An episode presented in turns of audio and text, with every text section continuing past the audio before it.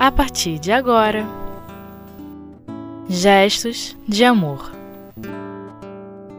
O Evangelho segundo o Espiritismo. Indissolubilidade do casamento. Primeira parte. Com Jailton Pinheiro. Olá, amigos. Dando continuidade ao estudo do Evangelho segundo o Espiritismo de Allan Kardec, hoje nós entramos no capítulo 22, que tem como título Não separeis o que Deus juntou. Esse capítulo é pequenininho, ele fala da indissolubilidade do casamento e também do divórcio. Indissolubilidade do casamento será estudado em três programas. Hoje nós estudaremos os itens 1 e 2, sendo que o item 1 ele traz, Allan Kardec, uma passagem do Evangelho de Mateus, do capítulo 19, versículos 3 a 9, que nos diz o seguinte: Alguns fariseus também vieram para junto de Jesus para o tentar, e lhe disseram: É lícito a um homem repudiar sua mulher por qualquer motivo? E ele lhes respondeu: não lestes que aquele que criou o homem desde o início os fez macho e fêmea? E que lhes disse: Por esta razão o homem deixará seu pai e sua mãe, e se ligará à sua mulher, e serão os dois uma só carne? Assim, eles não serão mais dois, mas uma só carne. Que o homem, portanto, não separe o que Deus juntou. Por que então, replicaram os fariseus, Moisés ordenou que o homem desse à sua mulher uma carta de separação e a repudiasse? E Jesus respondeu: Foi por causa da dureza do vosso coração que Moisés vos permitiu repudiar vossas mulheres, mas isso não foi assim desde o princípio. Também eu vos declaro que todo aquele que repudiar sua mulher e que não seja em caso de adultério e se casar com uma outra, comete um adultério. E todo aquele que casar com uma outra mulher que tenha sido repudiada também comete um adultério. Meus amigos, é importante nós refletirmos sobre algumas questões que se encontram nessa passagem antes de comentarmos, lermos e comentarmos o primeiro parágrafo em que Allan Kardec faz o comentário dessa passagem. É, vocês percebem, né, quando leem determinadas passagens do Evangelho, que os fariseus eles procuravam sempre uma forma de, de deixar Jesus meio mal, querendo no popular, né, dar uma rasteira em Jesus, colocando certas situações que se encontravam na lei mosaica e que era do conhecimento de todos e que era tido pela grande maioria como algo que não deveria ser modificado, uma lei que deveria ser cumprida e seguida à risca. E aí eles esperavam que Jesus, como se mostrava ser um grande mestre, mas também um grande reformador de ideias, pudesse entrar em alguma contradição, colocar alguma situação que fosse contrária à lei, para que eles pudessem é, dizer: está vendo? Esse não segue o que nos diz aquele quem devemos seguir, que é Moisés. E nesse caso aqui não foi diferente. Mas Jesus, ele explica de uma forma tão tranquila, né? E tão segura que o homem ele foi criado para que se juntasse à sua mulher, para que se formasse uma nova família. E é muito interessante isso, porque ele diz aqui que o homem não pode separar o que Deus juntou. nós entendemos que essa união, segundo a lei de Deus, ela é importante, é necessária para que nós tenhamos até mesmo a continuidade da nossa espécie, não é mesmo? Então veja, e tudo isso não existe apenas para que corpos sejam gerados pura e simplesmente para povoarem um planeta sem que se tivesse um objetivo maior. E esse objetivo maior é qual? É o progresso do espírito que tem que se dar em função das suas múltiplas reencarnações. E não tem como reencarnar, né, meus amigos, se não houver a união de um homem e de uma mulher, para que seja dessa união, que dessa união resultem os filhos. Então vem um espírito e reencarna para poder dar sequência ao seu processo de evolução. E é por isso que é importante quando a gente vê aqui, né? É, que Jesus fala que no princípio o homem não tinha essa dureza do coração que o fez até mesmo estabelecer em algum momento a questão da separação. E aí nós vemos o que? Que pela lei divina e natural, essa união deveria se processar de uma forma tranquila, de uma forma simples, de uma forma natural, porque natural deve ser vista a questão do progresso do espírito, da necessidade da reencarnação e, evidentemente, se tudo isso acontecer num ambiente onde reine o amor entre dois seres, melhor ainda, né? Porque a condução desse espírito que chega pela porta da reencarnação vai ser dada de uma forma muito melhor. E é interessante também nós vermos que que essa questão deveria ser muito bem fundamentada num momento em que o homem, infelizmente, né? Mas isso faz parte, a gente fala infelizmente, porque não necessariamente deveria ser assim, né?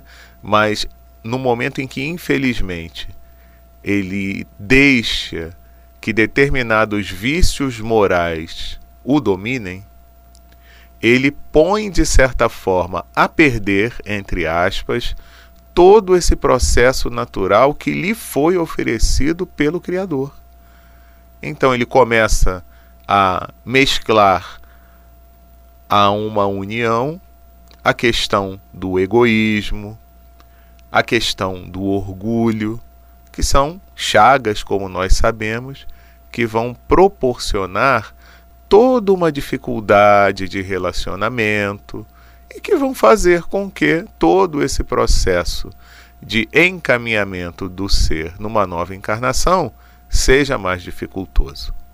Então, aqui, quando Jesus fala que foi por causa da dureza do vosso coração que Moisés vos permitiu repudiar vossas mulheres, mas isso não foi assim desde o princípio, aí é que nós vemos, meus amigos, que a dificuldade quem cria somos nós, os homens, os seres inteligentes da criação, essas almas que somos, espíritos encarnados, que muitas vezes repudiamos o que nos é oferecido e complicamos ainda mais a nossa existência. Nós criamos dificuldades para nós mesmos se houvesse sempre respeito e amor entre as criaturas, não haveria, evidentemente, necessidade de se chegar a uma dificuldade tal de relacionamento, onde, de forma consequente, houvesse necessidade também de uma separação. Então, é algo que a gente precisa refletir. O que nós estamos fazendo e que resulta em dificuldade para a nossa existência junto àquele companheiro que nós elegemos como mulher, como marido e também daqueles outros, vamos estender isso um pouquinho mais, com quem nós nos relacionamos no dia a dia, principalmente em família. É uma questão para reflexão, não é verdade?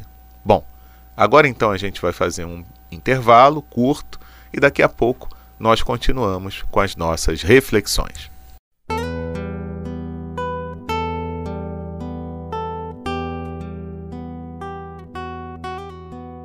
Gestos de amor. O Evangelho segundo o Espiritismo. De volta, amigos, no estudo do capítulo 22 do Evangelho segundo o Espiritismo, Não Separeis o que Deus juntou, especificamente hoje tratando da indissolubilidade do casamento, nos itens 1 e 2 desse capítulo. E Kardec, no item 2, ele comenta a passagem evangélica, nos dizendo assim: Nada é imutável a não ser o que vem de Deus.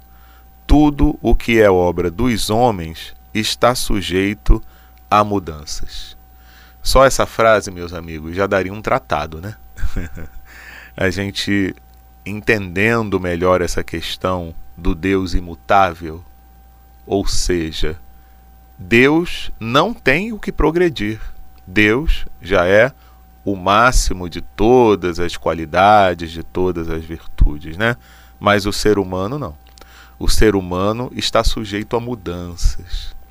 Então é por isso que na trajetória evolutiva do espírito nós vemos que no início da sua caminhada ele tem uma forma de se conduzir em suas vidas quase que meio que certinha, né?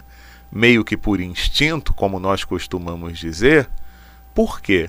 Porque, como crianças espirituais que ainda somos, nós temos uma condução quase que completa, ou quase que 100% do tempo, dos nossos guias espirituais.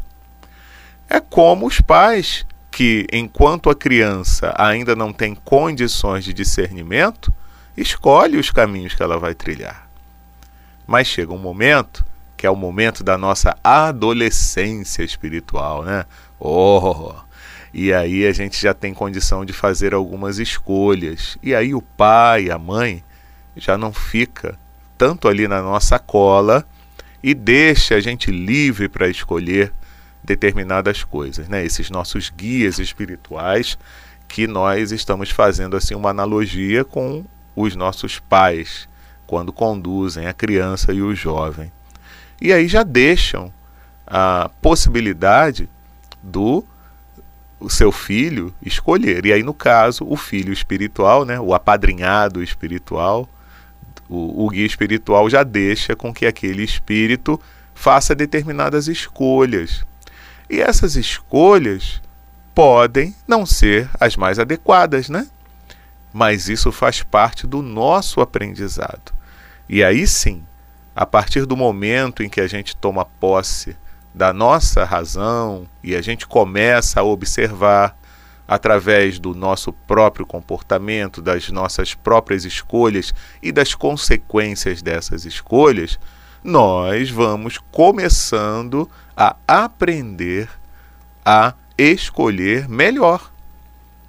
Nós vamos entendendo o que é o certo, o que é o errado e nós vamos fazendo as nossas escolhas. É por isso que nós temos alguns momentos de maior dificuldade, porque é como esse em que nós vivemos, né? em que podemos nos comparar a esses adolescentes espirituais, que ainda fazemos escolhas mas que são equivocadas e que só depois é que a gente consegue analisar e observar as consequências e tentar uma rota de correção para essas escolhas que fizemos equivocadamente. E Kardec prossegue nos dizendo que as leis da natureza são as mesmas em todos os tempos e em todos os países. Lógico, porque essas leis da natureza são criadas por Deus, então não precisa ter mudança. Já as leis humanas mudam de acordo com os tempos, os lugares e o progresso da inteligência. Então, isso é algo também que a gente observa com muita tranquilidade. E é uma coisa também que a gente precisa ter um pouco de paciência, meus irmãos, porque vejam, nós costumamos dizer que, ah, olha, o ser humano no planeta tem evoluído, tem crescido, tem amadurecido e tem conseguido não só os progressos da inteligência, que lhe trazem conforto material, como também o progresso relacionado às legislações, relacionados ao convívio social, relacionados aos direitos, né, às igualdades que tanto falamos. Aqui especificamente a gente pode até falar da questão da igualdade de gênero, mas nós temos que ter um pouco de paciência, porque por mais que nós tenhamos esse desenvolvimento e esse progresso em vários campos, nós temos que levar em consideração que ele não se dá por igual em todos os povos e em toda a camada da população do planeta ao mesmo tempo. Muitas coisas que nós vemos acontecer e às vezes criticamos em sociedades que consideramos um pouco mais atrasadas sob o ponto de vista desses direitos, dessa questão igual, da igualdade, de gênero também, principalmente, nós temos que levar em consideração que até bem pouco tempo atrás, considerando o período da história da humanidade, acontecia na sua totalidade sobre a face da Terra. Então temos que ter também fé e esperança e trabalhar num suporte em termos de prece, suporte espiritual mesmo, para que esses outros povos possam, no decorrer do tempo, irem assimilando essas conquistas que já foram conseguidas por parte da população. E Kardec prossegue dizendo que no casamento, o que é de ordem divina é a união dos sexos para operar a renovação dos seres que morrem. Mas as condições que regem essa união são de ordem a tal ponto humanas que não existem no mundo inteiro e mesmo na cristandade dois países onde elas sejam absolutamente iguais, e não há mesmo um só país em que elas não tenham sofrido modificações com o passar do tempo. Daí resulta que, aos olhos da lei civil, o que é legítimo em uma região e em uma época é adultério em uma outra região e em um outro tempo. Isso ocorre porque a lei civil tem por finalidade regular os interesses das famílias, e esses interesses variam de acordo com os hábitos e as necessidades locais. É assim, por exemplo, que em certos países o casamento religioso é o único legítimo e em outros é necessário também o casamento civil. Em outros, enfim, só o casamento civil é suficiente.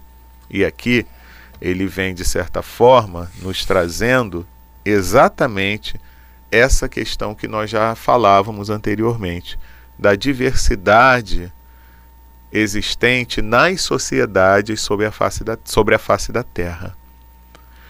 E uma outra reflexão que a gente pode fazer em cima disso também é essa questão da necessidade do homem estabelecer leis.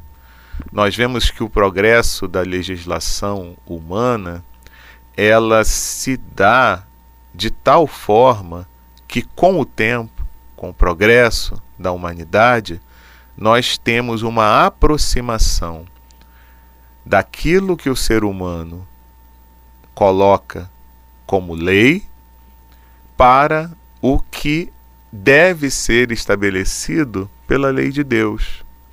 Até que a gente chegue a um ponto, meus amigos, em que não seja necessário, não sejam necessárias nem mais existirem leis escritas, porque vai bastar somente a lei de Deus que está inscrita na consciência de, de cada um para que a sociedade se regule. Até porque, nesse momento, em que nós conseguirmos nos reger somente pelas leis de Deus inscritas em nossa consciência, haverá sempre respeito, haverá sempre colaboração, haverá sempre amor em torno de todas as relações que tivermos. E aí será tão mais fácil, né, meus amigos? Mas enquanto isso não se dá, vamos trabalhando para que aos poucos consigamos entender e captar um pouco mais o que Deus espera de nós em nossas vidas? Vamos tentar captar o que está inscrito em Sua lei e que está espelhada e refletida em nossa própria consciência? Está aí, é um dever de casa. Então, vamos prestar atenção nisso e, em especial, nos relacionamentos que nós temos com os nossos cônjuges. É isso, meus amigos. Um grande abraço a todos e até o próximo estudo.